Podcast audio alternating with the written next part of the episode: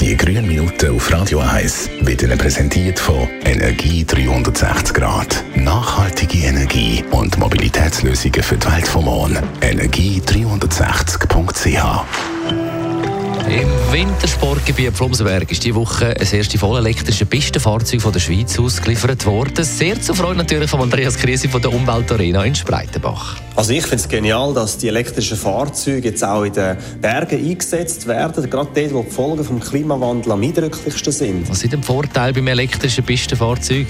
Die herkömmlichen Pistenfahrzeuge sind mit Diesel betrieben, stoßen entsprechend viel CO2 aus, sind auf fossile Brennstoffe angewiesen, während elektrische idealerweise mit erneuerbarer Energie aus der Region bespissen werden, also zum Beispiel mit Wasserkraft, mit Windrädern oder auch mit Photovoltaikanlagen, die es ja jetzt immer mehr in den Bergen soll geben. Wie sieht es mit der Effizienz aus? Elektrische Antriebe sind grundsätzlich um einiges effizienter als Verbrennungsmotoren, weil sie 90 Prozent von der elektrischen Energie in Bewegung umwandeln. Teilweise auch, weil sie Energie während der Abfahrten rekuperieren tun. Der Prozess hilft der Batterie wieder aufzuladen und die Gesamtleistung zu maximieren.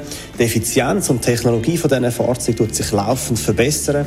Es ist spannend zu beobachten, wie sich das weiterentwickelt. Und wie spürt man eigentlich abschließend als Wintersportler den Umstieg? Durch die vollelektrischen Fahrzeuge verringern sich nicht nur CO2-Emissionen, sondern auch die Geräuschbelastung nimmt ab. Konkret bedeutet das mehr Ruhe und saubere Luft für Wintersportlerinnen, wie auch für Tiere, die in dieser Region die sind. Der Umstieg auf Elektrofahrzeuge in der Pistenpräparationsflotte trägt dazu bei, die ökologische Balance in den alpinen Ökosystemen zu fördern. Die grünen Minuten auf Radio 1.